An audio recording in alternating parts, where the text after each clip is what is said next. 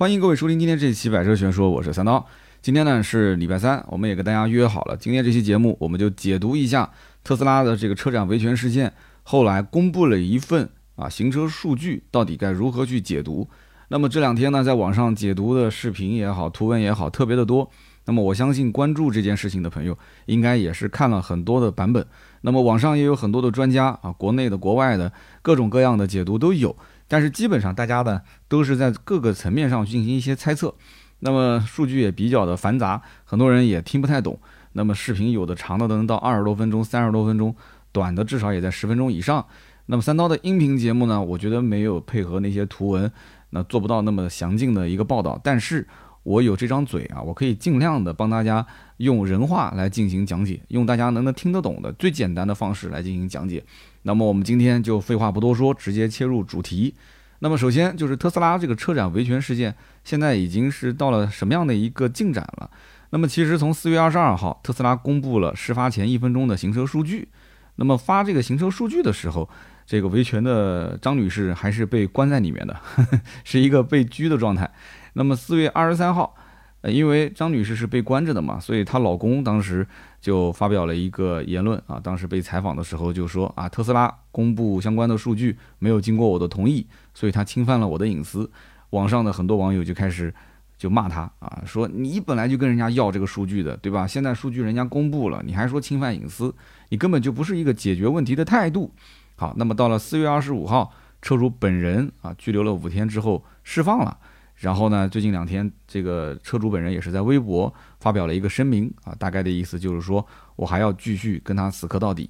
那么四月二十六号的时候，车主本人呢是表示说，这个关于他公布的这个时速的数据是不准确的啊，不真实的。那么要求特斯拉去事故的路段进行实测。那么同一天呢，特斯拉又做了一次道歉。那么这件事呢，也没有说随着特斯拉公布数据而停止，而是这个瓜感觉是越长越大。那么特斯拉现在跟车主之间还是属于一个对峙的状态啊，谁都不服输。那么目前网上对特斯拉的质疑，其实都是围绕这一份数据来的啊，或者说网友对于车主也有一些质疑，也是围绕这个数据来的。好，那么我们就看一看，从这个公布的数据里面，到底我们可以了解到哪些信息。那么特斯拉公布的这个数据呢，记录了时间、车速、制动踏板的物理性的移动信号。包括制动主缸的压力、ABS 动作信号等等这些数据，那么这几个都是它的主要信息啊。那么引用特斯拉的官方说明，那这这一段话可能相对比较的复杂，大家先听着啊，我一会儿解释。特斯拉的官方说明呢，它是这么讲的：在驾驶员最后一次踩下制动踏板的时候，数据显示车辆时速为一百一十八点五千米每小时，在驾驶员踩下制动踏板后的两点七秒内，最大制动主缸压力仅为四十五点九巴。那么之后呢？驾驶员加大踩下制动踏板的幅度，制动主缸压力呢达到了九十二点七八。紧接着呢，前碰撞预警以及自动紧急制动功能就启动了，最大制动主缸压力就达到了一百四十点七八，发挥了相关的作用。那么减轻了碰撞的幅度。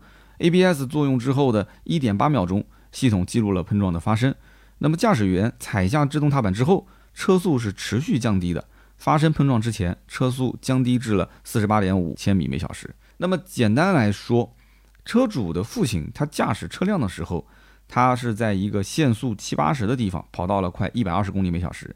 那么当他发现前方有车有障碍物的时候，他进行了踩踏刹车这样一个动作啊，这是没问题的。但是注意啊，特斯拉的官方解释是，这个最大。制动主力缸压力仅为四十五点九八，其实从它的这个文字表达上来讲，已经有一些主观的这种意识在里面了。仅为四十五点九八，也就是说，驾驶员第一次踩踏踏板，其实按照特斯拉的理解，就是你判断不及时，你踩晚了，而且制动力你其实踩的不够深啊，制动力释放的不够大。那么他当时就这么讲嘛，对吧？当他发现前方有车需要去进行踩刹车的时候，制动力不够，车辆没有降到合理的速度，于是。他二次加大这个踩刹车的力道，猛踩刹车，但是最终还是没有刹停，导致了追尾。所以其实这样的一个解读就非常清晰了，对吧？就从这个数据上来讲，好像看不出什么问题。所以当时第一波网友在网上看到这个数据之后，看到有一部分解读之后，那么大家都是觉得说这个车主是无理取闹啊，这个应该讲他的这个驾驶员啊是一个人为的操作不当。但是我还是想讲，如果到此为止的话，那么今天这期节目我们就不要往下聊了嘛，那就是人为操作不当，就是判断稍微迟了一些，踩刹车呢踩的也不够猛，对吧？也不够深，那么最终就导致了撞车。但是实际上，我想讲啊，这是一份不完整，或者说是叫数据采样率严重不足的这样的一份啊数据报告，它是一个低质量的数据，而且缺失了最关键的一些部分。那么到底缺失了哪些部分呢？我们今天就像破案一样，我们一点一点往下聊，好吗？那么这个数据它有没有篡改的可能性呢？啊，我们抱着这两个疑问继续往下看。那么首先，制动踏板物理性移动信号的数据它是缺失的，而这个数据呢，它可能是整个数据链当中最关键的一个部分。而特斯拉提供的相关数据显示是什么？是说啊，在下午的。六点十四分二十三点一七秒，在这个时间节点上，制动踏板物理性移动信号这一栏当中显示叫 driving a playing brakes，也就是说是驾驶员踩下制动踏板。但是它具体是怎么个踩法？它到底是踩的有多深？它踩了多少刹车？那往下是完全空白，没有任何参考性。那么一般的刹车原理是怎么样的呢？就是驾驶员踩下踏板，踏板信号传递给刹车总泵。然后刹车总泵建立压力，传递至刹车卡钳和刹车盘，这是一个因果关系。那么事情到了这个位置，其实无非就是两种可能性：要么就是驾驶员没有全力踩下刹车，没有发挥出车辆的一个制动性能；要么呢，就是他全力踩下刹车了，但是车辆的刹车发生了问题。就只有这两种可能性啊，对不对？那比方说他搭载的是那个 iBooster 那个系统。那么之前特斯拉本来想甩锅给这个 iBooster 博士的这套系统嘛，啊，说这个系统有可能啊，就他没有明讲，但是暗示大概意思就是这套系统有问题。但是后来无数的大神啊，都是开始打脸啊特斯拉的官方，这件事情肯定是跟 iBooster 是没有任何的关系的，因为它的主缸已经有很高的压力了，而且这个给出的判断也是非常准确的，所以因此 iBooster 绝对是啊不接这个锅。那么刹车踏板瞬间变硬。或者说总泵的降压不够及时，影响到最终的制动效果。那这些问题到底是出在什么地方？没有解释清楚。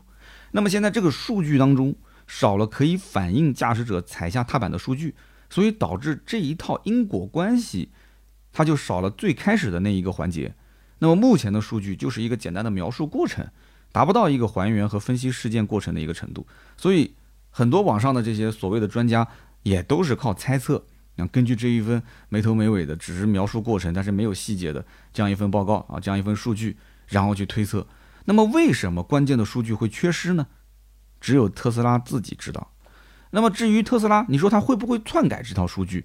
那虽然说这个数据采样率不够全啊，不够完整，但是我觉得它去篡改的可能性不大，因为用特斯拉自己的话来讲，就是相关行车数据采用加密技术记录。它无法直接读取、修改或者是删除。那么更重要的就是说，在这个风口浪尖的时刻，如果特斯拉选择篡改数据的话，那这种行为是非常恶劣的。那么特斯拉，我相信一旦要是背上这个锅，有了这个污点的话，那这个公司、这个品牌，我相信它的股价应该蒸发，可能就不是几个亿的问题了啊。那么特斯拉其实也很聪明，他在解读这个数据的时候啊，也是加了一些私货啊，耍了一点花招。这跟很多的一些所谓的非常公正客观的什么长测视频啊、拆车视频里面的主持人讲解是非常非常相似的。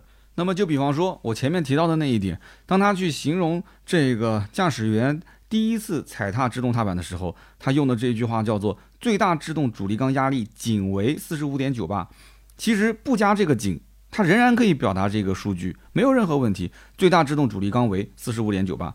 但是把为四十五点九八改成仅为四十五点九八，这里面就有另外一层含义了，大家去品一品，是不是这样子？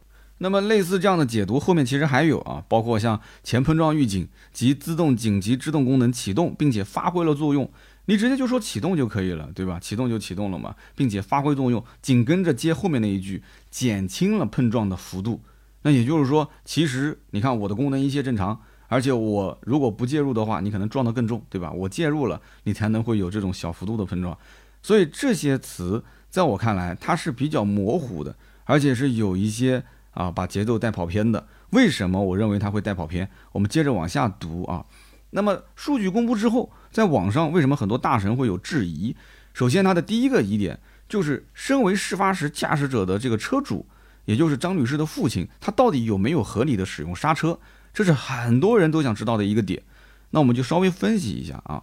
虽然说我们少了就是踏板的一个数据，但是特斯拉公布的制动主缸压力的数据是比较全的啊。如果他说，哎，这个一开始的时速是一百一十八点五公里每小时，从这个时候开始制动，那么初期它的制动主缸压力达到了四十五点九八 bar 八啊，那么这个时候它的时速已经是降到了九十四，那么之后。它的主缸压力开始暴增，也就是说它的制动的这个释放啊开始越来越大了。那么一度是达到了九十二点七八，那么碰撞前它的时速为四十八点五公里每小时。那么这个时候其实啊整个车辆已经是触发了 AEB 自动刹车，就是有介入了嘛。那么这个时候主缸压力最大是一百四十点七八。那么这几个数据特斯拉在说明当中都是有非常详细的表述。好，那我们就说一说。那么在什么 AEB，就是刚刚讲的这个自动刹车介入之前。九十二点七八制动主缸压力是什么个概念呢？啊，我们简单的说人话，就是说它相当于普通人踩刹车的一个极限力度。我们可以打个比方啊，如果前面踩的不是刹车，你用脚去跺水泥地啊，你用脚去使劲的朝水泥地上跺，水泥地上跺跺到你脚底发麻，其实差不多也就是九十多巴的这么一个踩踏的力度啊，我们就理解了是吧？跺到脚脚发麻，基本上就这么一个力度。那么我们再回到特斯拉说明的这个啊，在驾驶员踩下制动踏板后的二点七秒之内，最大制动阻力缸仅为四十五点九八，四十五点九八理论上只是一个比较重的刹车力度，就不是说前面有个红灯了，然后我稍微把脚啊从油门转移到刹车上，稍微带一点点刹车，不是这样的。而且特斯拉现在都是单踏板模式。呃，也不需要你去稍微带一点刹车。当你真的要用到刹车的时候，你基本上踩它的力度应该都比较大，因为你肯定是遇到事儿了，对吧？遇到了紧急一点的情况。所以数据当中显示，这个时候轮胎是有突破抓地力的趋势，所以 ABS 即将开始介入。那么因此，你绝不是说明当中仅为四十五点九八。所以啊，作为特斯拉这样一个大公司啊，大公司的公关发出来的这些相关的声明，每一个字其实都很关键。仅为这两个字其实很有问题，这个用词非常有问题。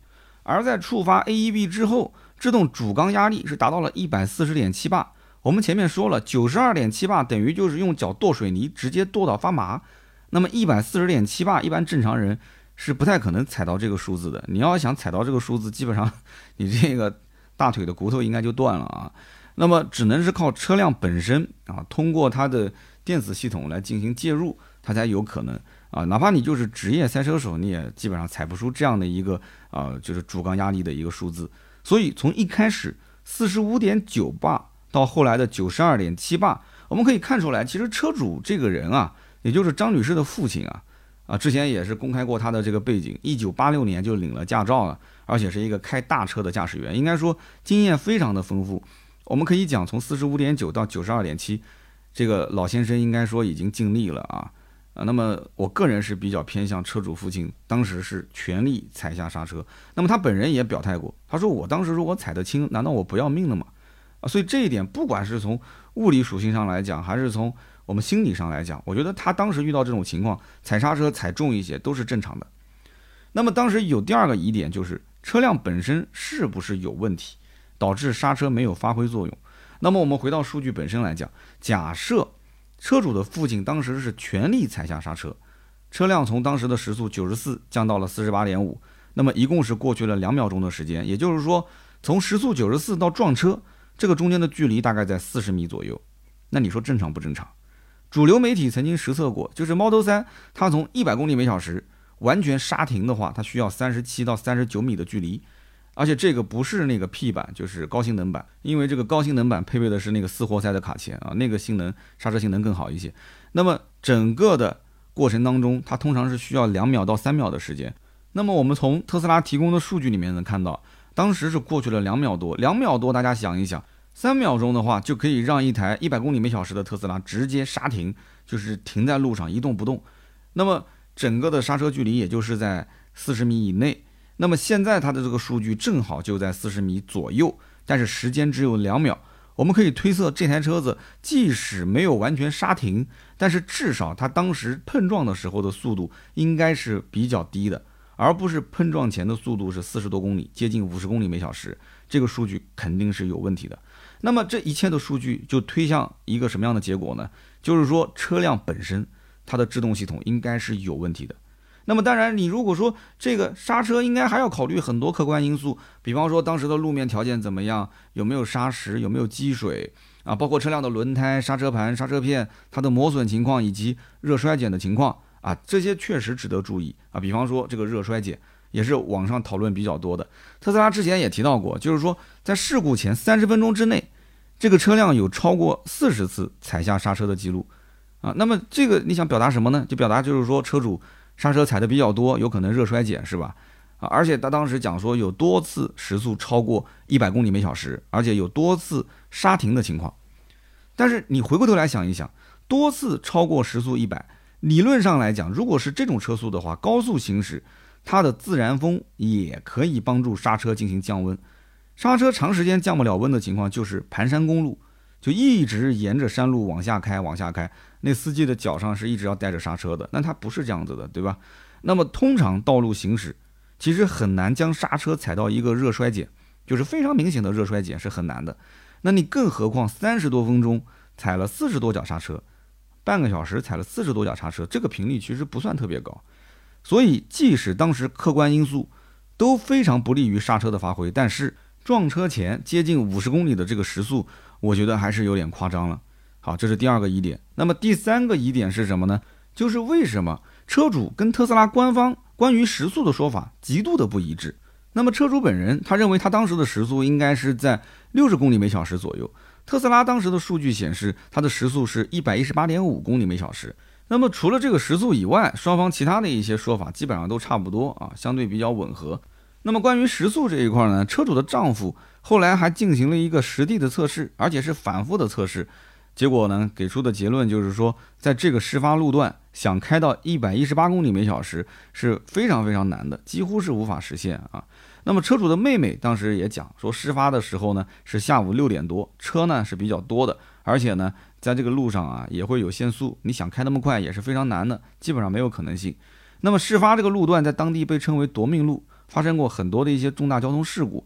那么网络上面也有记者重新啊到事发路段。去试驾自己的车辆，然后拍了一些视频。网友呢，有些比较好事的，也到现场去实测，最后也是拍下来的视频，感觉路况比较复杂，想开到一百一十八点五公里是比较难的，因为路上大货车也很多。然后到了晚上六七点钟，如果比较暗的话，路灯也没有，所以看上去这条路是比较难跑到一百一十八点五公里每小时。但是我们要记住一点，这就是看两个人的截取数据的时间点。一百一十八到六七十公里每小时，因为作为一个驾驶者，你问我，你说昨天发生事故的前一分钟，你大概时速是多少？我说实话，我也不知道，因为人对速度的感知不是那么的明显，不会那么的准确。所以说你问我，我可能说大概在六七十吧，七八十公里吧，而且跟车型也有关，对吧？有的时候你减速玻璃呀、窗外的这个物体的对比呀，可能对你的时速判断都会有一些差别。那么特斯拉的截取，我个人认为它肯定也是往。最高时速那个点去截取，那是不是从那个时间点开始采取制动，然后一直到最后结束？就这个时间点，如果数据没有任何问题的话，那我可以相信特斯拉的这个数据，我不相信车主的所谓的感知数据。那么在那条路上，虽然非常难跑到一百二十公里每小时，但是特斯拉的瞬间提速能力还是非常强的。有没有可能他发现，哎，前面有一段空路？对吧？就虽然说可能有大车会有一些复杂路况啊，但是就这一段路，它是一段比较空的路，那我就一脚电门，我把速度提到一百二，这种可能性是有的。但是突然发现障碍物了，我再采取制动，这种不是没有可能。那么同时啊，就是作为交警来讲的话，事发路段它没有测速探头，所以它取证非常的困难。那么因此呢，当地的交警只能说啊，这一切就以事故认定书为准。而这个事故认定书呢，它其实是没有提到超速这件事情的。那么也有网友讲说，其实当时现场通过什么刹车的痕迹啊、碰撞的这个呃轻重啊，都可以去判断。其实这个只能判断它碰撞时的时速，你不能判断说特斯拉当时在启动的那一刹那，它的最高峰拉到了多少公里每小时。因为车主是采取制动的，只不过制动的力度没有完全达到让车辆规避碰撞的这样的一个标准，所以呢，就是你这个东西确实不好取证，也不好去推测。那么很多人就很好奇，就这台车上的行车记录仪当时就没有工作吗？特斯拉不是号称自己的配置非常高，对不对？它不是有行车记录仪吗？那么目前的说法是什么呢？就是说车主他没有创建他的 U 盘里面专用的文件夹，你说扯不扯？买一辆特斯拉还要创建一个专用的文件夹，行车记录仪才能启用。那么根据特斯拉的用户手册里面，它确实也是这么讲的。车主在首次使用的时候，你需要先格式化好一个 U 盘，然后创建行车记录仪的文件夹，你才能正常使用。那么，二零二零年十二月二十八号之后出厂的特斯拉，全部标配 U 盘，并且官方默认给你创建好了这个专用的文件夹，也就是说你买来就可以用。但是二零二零年的十二月二十八号之前出厂的特斯拉，你需要车主自己创建。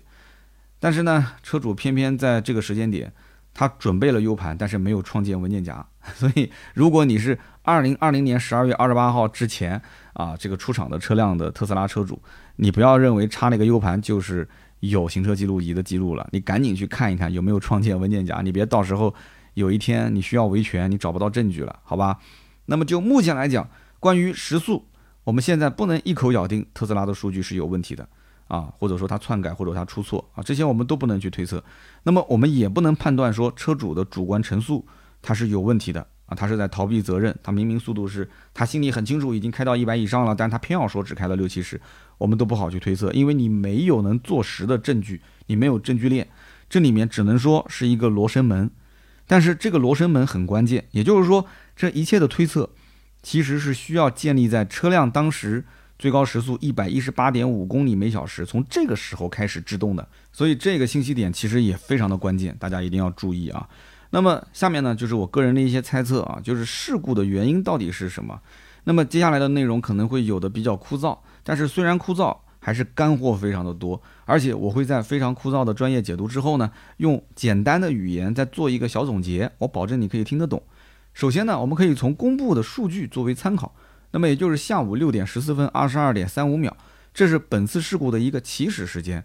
那么车辆大概是在六时十四分的二十七点六五秒发生了碰撞，整个事故持续的时间是五点三秒啊，从提速到刹住啊，结果没刹住撞了，五点三秒的整个事故。车主的父亲其实相当于在零点八秒的时候踩下了制动踏板，然后车辆开始减速。这里面我们要知道一个知识点啊。因为我们都知道什么叫加速度，但是这个时候我们要引入一个减速度来做说明。减速度不是加速度啊。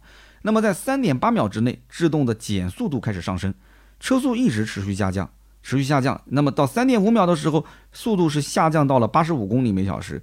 那么这个时候你要通过计算，车辆的减速度其实约为零点五五 G 啊。减速度是用 G 值来算的，零点五五 G。这个你也不用关心什么叫 G 值啊，你只要听这个数字就可以了。然后呢，这辆车的前后轴它的 ABS 均被激活，然后又过了零点五秒之后，速度就变成了七十五公里每小时。那么在这个时候，车辆的 AEB 自动刹车又被激活，那么这个时候车辆的减速度约为零点六二 G。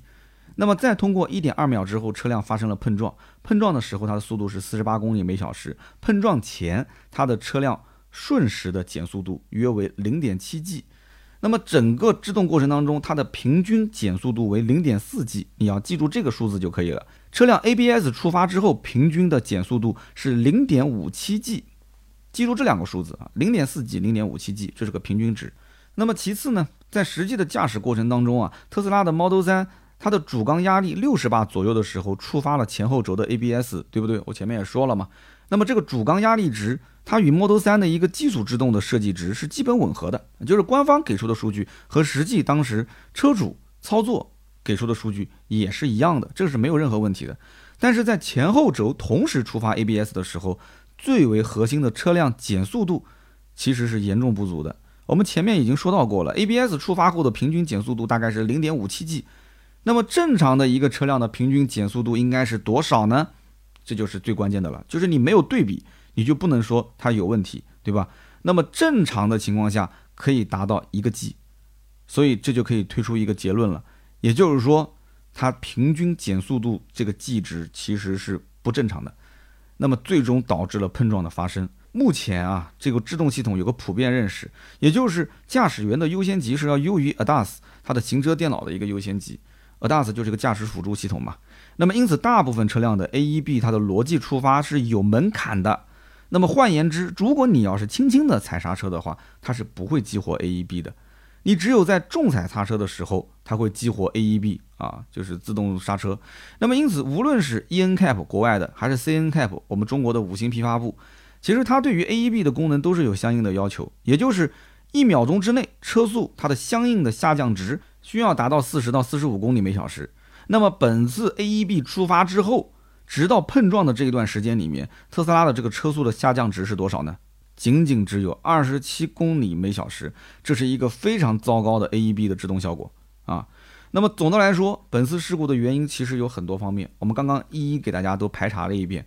那么我们不排除车主可能对于车速和前车的这个距离判断啊，它是存在一点认知偏差的。那么更为关键的问题点，我觉得依旧在特斯拉本身，也就是特斯拉对于车辆的 ABS 控制、电磁阀控制、ESC、a b o s t e r 系统，包括驱动电机能量回收这些交互之间的算法，我觉得是有问题的。那么这就是事故的根源啊！可以讲我说的是很清楚了，但是这里面可能涉及到一些专业的术语，大家也可以去看我们的图文。图文看得更清晰，如果看不懂，你可以反复多看两遍，配合我们的图片，看的就会更加的明了一些。所以呢，我们聊到这里啊，我想代表广大网友问特斯拉一个问题，就是作为特斯拉的官方来讲，你们是否认可车辆在这一次的事故当中，平均的减速度大约是零点五七 G？你就告诉我是还是不是就可以了，因为这个数值不是我一个人推算出来的，网上这么多的大 V，这么多的专家都推算出来，平均减速度是零点五七 G。你承认还是不承认？那么，如果特斯拉你承认、你认可的话，那就说明特斯拉的原厂制动性能那就是一个笑话，那就是一个 bug，它是有问题的。特斯拉的 ABS 性能也只能是达到这个数值，对不对？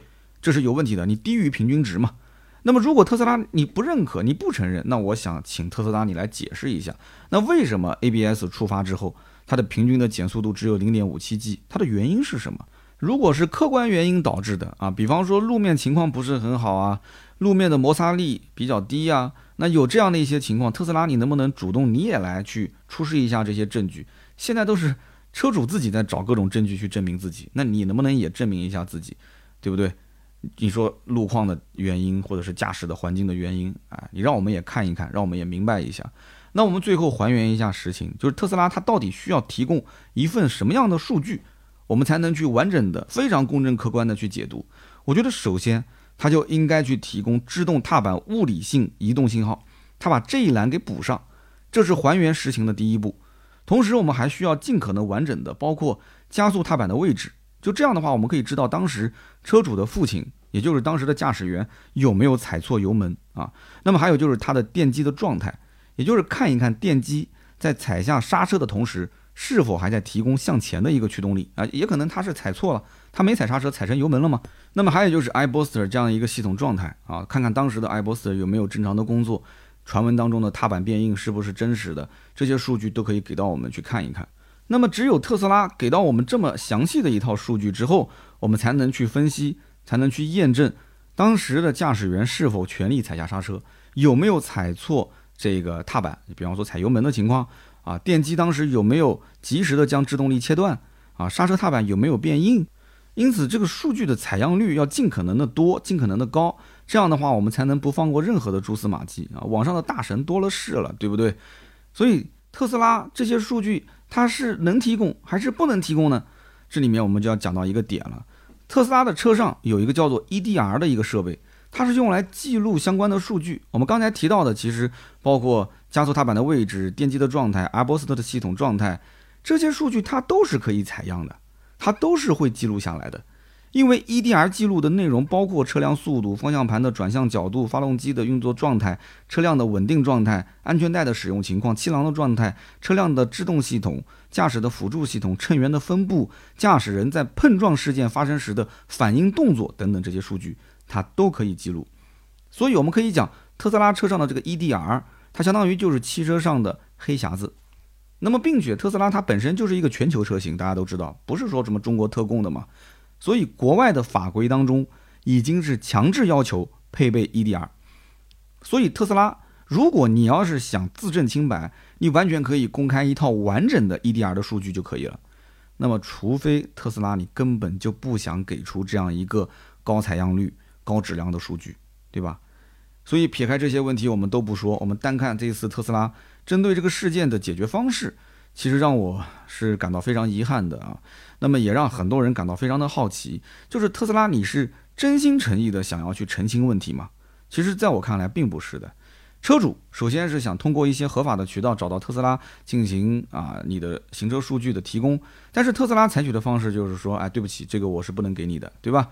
那么接着车主通过展会现场，这种是不太合理的方式了，爬到车顶去闹事，对吧？那么给特斯拉公司想施加压力，要求出示相关的行车数据，然后特斯拉就报警了。那么这么一报警呢，车主就被拘留了。那么接着呢，车主在被拘留的期间，特斯拉就是以联系不上本人为由，你联系不上他，还有他的家属呢，哎，反正联系不上本人，联系不上本人就直接把车主的行车数据就公布于众，而且这个数据我刚刚说了，采样率不够，它只是部分的数据，只是描述了整个过程，而不是一个非常详细的能够论证的数据，所以这件事情到此为止，可以讲并未瓜熟蒂落啊。那么如果说车主今后还要继续维权，那么特斯拉也得要给出相应合理的解释。那么到目前为止，对于刹车失灵没有给出合理的解释啊。官媒虽然也发生了，但是继续处理的相关的详细流程以及相关的进度也没有一个非常明确的说法。那么只有到目前为止，网上一些专业的、不专业的、起哄的、看热闹的混在一起，信息是多的要命。那么最近两天，对吧？又把蔚来汽车还有那个搞天窗的韦巴斯特全部给扯进来了。那么本来大家都去关注赵丽颖离婚了，日本人要排放核废水了，印度的土豪包机去英国了，结果现在哎又回到了特斯拉这件事情上，大家就开始关注了。那么我对于特斯拉的态度其实已经非常明确了啊，今天我们就不再说一些态度的问题了，在上上一期节目里面有过表态。那么出今天这一期节目，我只希望用我自己的一点小力量，用我们团队的一点小力量，我们帮助大家去排除一些乱七八糟的信息，我们用尽量少的时间。啊，其实也聊了三十多分钟了，我们去读懂一些有用的信息。那么，如果我节目当中有一些解读不够全面的地方，我们希望大家在留言区去补充和刊物。那么好，以上呢就是本期节目所有的内容，感谢大家的收听和陪伴，应该说是非常理性的节目了，也没有带太多的个人色彩。那么也欢迎大家把这期节目的内容转给身边开特斯拉的朋友。那我知道有很多开特斯拉的朋友，最近一段时间车都停在家里面不敢开。啊，非常的悲催。我想告诉你，你不开也不行啊，因为你放着也是贬值啊，你不如慢点开呢，对吧？那么也可以转给啊，目前对于特斯拉这件事特别关心的身边的这些朋友们，让他们也可以去读到一些有用的信息啊，不要被网上一些错误的信息所误导。那么当然了，评论点赞也是对我最大的支持。我们会在每期节目的下方评论区抽取三位，赠送价值一百六十八元的芥末绿燃油添加剂一瓶。那么下面呢，我们看一看上期节目的留言互动啊。上期节目呢，有人讲说三刀，哎，这期节目可能大家兴趣不大，你又要开始说了。哎呀，这个节目很多人好像 都不感兴趣。我不说，我偏不说啊。感兴趣就聊，不感兴趣，我们以后就少聊，没关系的，对吧？那么作为一个主播，他也要有自己的一点态度啊，对不对？虽然说我们也要去迎合大家的胃口，但是也要坚持一些自己的东西。那么上期节目我们讲的就是丰田的 Supra 啊，牛魔王这个车。那么我看到有一位叫做张先生 H，他说，在日本啊，JDM、GoDM 叫做 Japanese Domestic Market，也就是日本专供本土的一些商品啊。那么在中国，JDM 叫做 Just Double Money，Just Double Money 啊，请付双倍的钱是吧？我这是直译啊。你可能也是受到了我上一次在节目中的启发，是吧？JDM 叫做加点钱，加一点 money，加点钱。结果你这边叫 just double money，OK，没问题，妥妥的。我觉得张先生应该也是一个对啊 GoDM JDM 特别感兴趣的人。那么下面一位听友是上期节目第一个提醒我给我刊物的，说你有一个字读错了，叫做钢鼎之作，不读扛鼎之作。啊，就是那个字呢，虽然说跟肩上扛东西的扛是一个字，但是它不读扛，是读钢。那么非常感谢啊，不仅仅是他，我看到后面也有好几个听友也在纠正我这个错误。呃，说实话啊，这个我也是吃了没文化的亏，就是语文这个当时可能学的不是特别的好，就是说当时读这个词的时候，我隐隐约约脑子里面稍微刹那间，恍惚了一下，我当时觉得说，哎，好像是不是读错了？但是毕竟是脱口秀嘛，因为我的文稿也不是一个字一个字都写出来的。我当时觉得扛顶扛顶，哎呦，大差不差就这样了，结果还是错了。谢谢大家啊！如果有一些学生在听我的节目是钢顶之作，一定要纠错，不要误导大家。那么下面一位听友叫做城主的世界，他说：三刀啊，我跟我媳妇儿听了你讲特斯拉的那一期，我感觉三刀你知识很丰富。然后呢？呃，我媳妇儿就让我把你的所有的音频重新下载一遍。那么这两天呢，我就开始跟我媳妇儿一起从头开始听你的节目。哎，感觉和第一次听确实有些不一样。好多内容呢我都忘记了，好多内容其实当时可能我都没听到。所以现在听我又有好多新的理解、新的认知，真的是温故而知新了。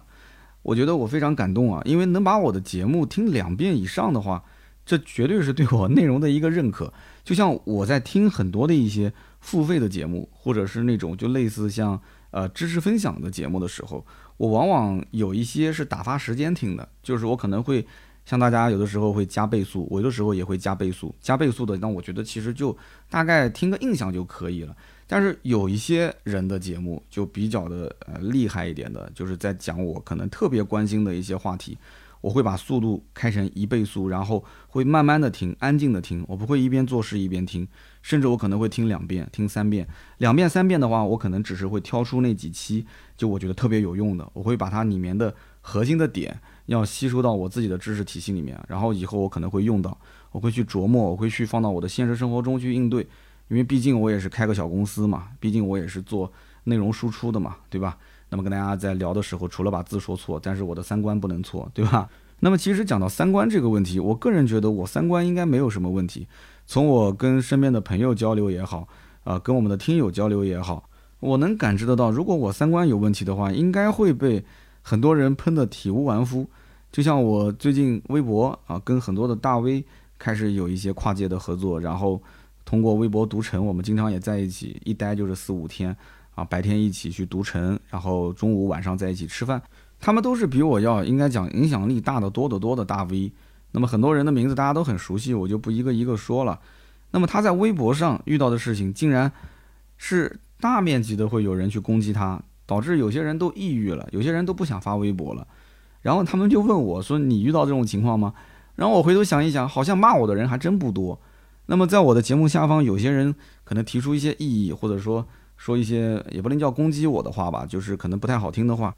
我觉得跟他们相比，像我这种做重度垂直内容的人，我应该是在一个避风港里面，风风雨雨应该说见的是非常非常少了，就几乎没有见过什么雷阵雨啊，或者是那种就感觉天要塌下来的感觉，没有，几乎是没有的。我心情一直保持还比较舒畅的状态，也可能是正因为如此啊，我处在一个比较舒适的舒适区。你就没有跨出去，对吧？所以错过了这种爆红的机会。你想要爆红的话，名利这个东西呢，其实就像江湖里面的一个宝物啊，就是谁都想去夺得它。但是谁如果得到它的话，你会发现得到这个东西之后呢，有两个问题啊。第一个问题呢，就是全江湖的人都在追杀你。你拿到了名和利啊，特别是名气在你的身上，你最终可能就会得到一些啊，可能不好的东西，对吧？那么同时呢，你有的时候你拿到了一本九阴真经，结果翻开来第一页，你特别兴奋，然后发现若练此功必要自宫。那你说这本秘籍练出来天下无敌，但是呢，你这上来就得自宫，你到底是对别人狠，还是要先对自己狠？所以这个名利啊，或者说是被人去啊，不管是喷也好，还是对你评头论足也好，那么你既然选择了流量啊，你选择了通过流量来挣钱，通过流量来去养家糊口，输出观点。其实我觉得真的还是先找到自己的价值所在，认清自己。如果这一点你觉得没有问题，那么大家对于我的容错率啊，我觉得还是相当 OK 的。我非常感谢各位不杀之恩啊，不离不弃之恩，到今天还能听我的节目，还能听我一个这么啰嗦的人，动不动的对吧？现在这个时间点其实跟我的主要内容都不相干了，对吧？大家还在听，那是真的喜欢，那是真的是觉得哎，你是我的朋友，你随便聊点什么，只要你的声音还在，我还是挺喜欢的。好了，那我们今天就聊那么多吧。我希望大家多多在我们节目的评论区啊留言互动，算是对我最大的支持。那么我们也会在每期节目的下方抽取三位啊，赠送价值一百六十八元的芥末绿燃油添加剂一瓶。以上三位呢啊，可以联系我们的客服盾牌啊，微信号是四六四幺五二五四。同样，我们的没有加入微信的朋友们也可以添加盾牌的微信四六四幺五二五四。非常遗憾，就是现在的微信呢，每天限制人数。只能加大概二十到三十号人，那是远远不够的。基本上上午一上班，手机一打开，那就已经满了，就你再点就点不过通过那个按键了，就是显示什么异常啊这个。所以因此大家可以耐心一点啊，如果说加不上，可以再反复的加个两三次。实在实在的抱歉，没有办法，我没有其他的方法能解决这个问题。那么如果想要联系我的话，也可以看我的微博，新浪微博“百车全说三刀”，你可以私信给我。我相信熟悉我们的人都知道啊，“百车全说”的原创内容远远不止一档音频的节目，还有很多啊。你加了微信看了朋友圈你就知道了。好的，那么今天这期节目呢就到这里，我们周六接着聊，拜拜。